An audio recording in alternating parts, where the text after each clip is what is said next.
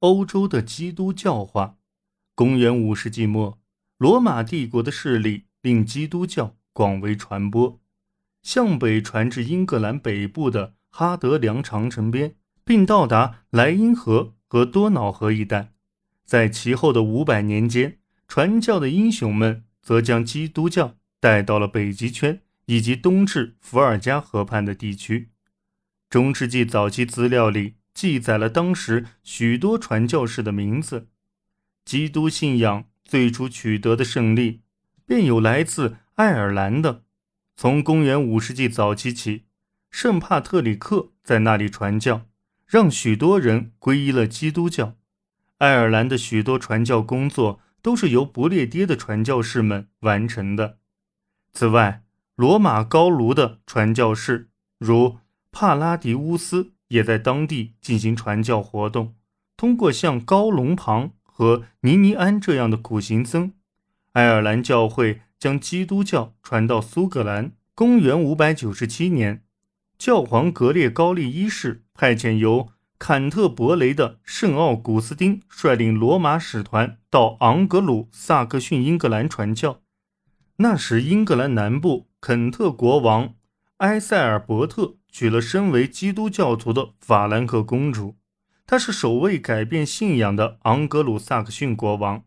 教皇的此次行动得到了更多爱尔兰传教士的配合，如赛德和查德兄弟，他们是在公元六世纪早期从苏格兰到英格兰的。公元六百八十二年，最后一片昂格鲁萨克逊异教领地怀特岛在武装干涉下完成信仰转变。低地国家和德国北部传教活动开始于公元八世纪，其中昂格鲁萨克逊传教士普尼法斯起到了很大作用，特别是在弗里西亚地区，直到他于公元七百五十四年殉道。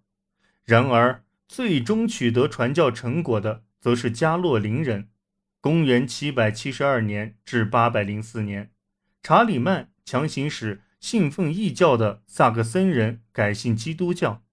他的儿子路易则于公元830年及公元845年尝试通过圣安斯卡使斯堪的纳维亚人改信基督教。然而，直到十世纪中叶，在哈罗德布鲁图斯国王的统治下，这方面的活动才取得大规模的成功。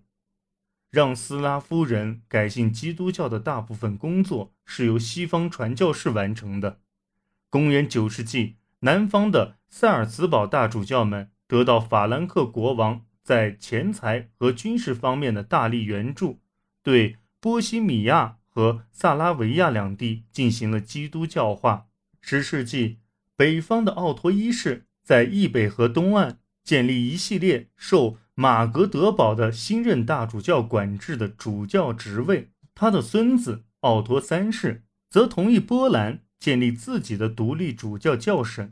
有自己的格涅兹诺大主教。然而，对于易北河的斯拉夫人来说，这些与皇权的联系太强了。他们通过公元983年的大反叛，抛弃了基督教，此后直到12世纪才重新信奉基督教。西方这些在基督教传播上所做的努力，不时地得到拜占庭传教团的协助。公元九世纪六十年代，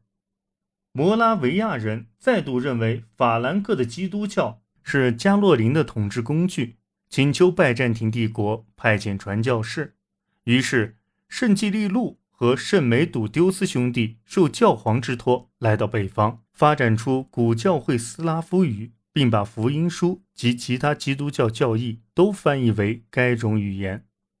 因而声名卓著。公元八百六十九年，圣基利路逝世之后，迫于来自法兰克的压力，圣梅笃丢斯遭到驱逐，但是他们的译文却在马其顿地区广泛流行。公元九世纪八十年代，保加利亚帝国皈依基督教，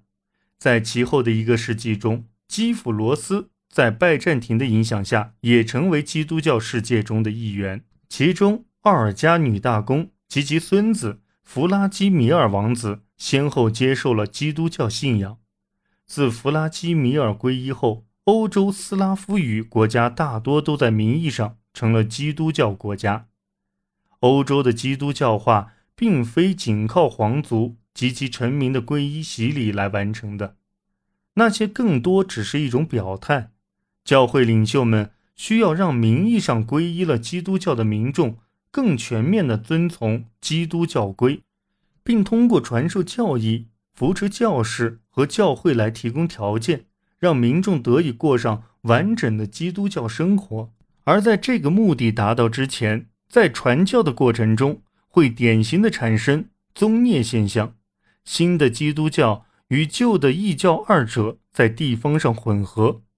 在有些地方，教士们有意尽可能保留异教的宗教实践，以减少人们对新宗教的敌意。这也是公元五百九十七年，教皇格列高利一世对将要到昂格鲁萨克逊英格兰传教的。梅里特斯修道院院长所提的建议，让北方改信基督教这一目标，向这种在地中海沿岸城市中发展起来的宗教提出了挑战，要求他进行实质性的结构改变。早期的基督教为了维护教义的正统，通常只限于由主教来做布道。由于地中海沿岸地区的人们大部分住在城镇。可以集中在某处听布道，所以这样的传教方式能够起效。但是在北方地域宽广的乡村教区，这种方式则意味着每一次布道都只有少数人能听到。因此，在公元六世纪二十年代，阿尔勒的凯撒利乌斯主教开始准许教士们讲道。这一新规矩在其后两代的时间里一直被沿用。北方的主教们还开始在他们的教区内新建农村小教堂。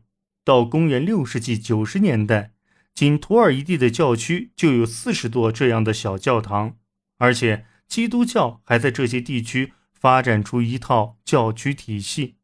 每个乡村社区都设有一座教堂，配有一名教士。在这一阶段，正如昂格鲁萨克逊英格兰的史料所记载的那样。乡村教士们在一处中心地区居住，并以团队的方式工作，只是定期的走访他们所负责的社区。如此一来，基督教便可以适应北方的情况，但仍未臻于完善。人们对基督教规的遵循程度基本上取决于负责的传教士的素质，而后者则存在较大的差异。在弗里西亚传道时，普尼法斯。也遇到过一些信仰不甚坚定的法兰克主教，直到加洛林时期，基督教才对神职人员制定了规格较高的一般标准，再通过他们将这种标准传达给全体信众。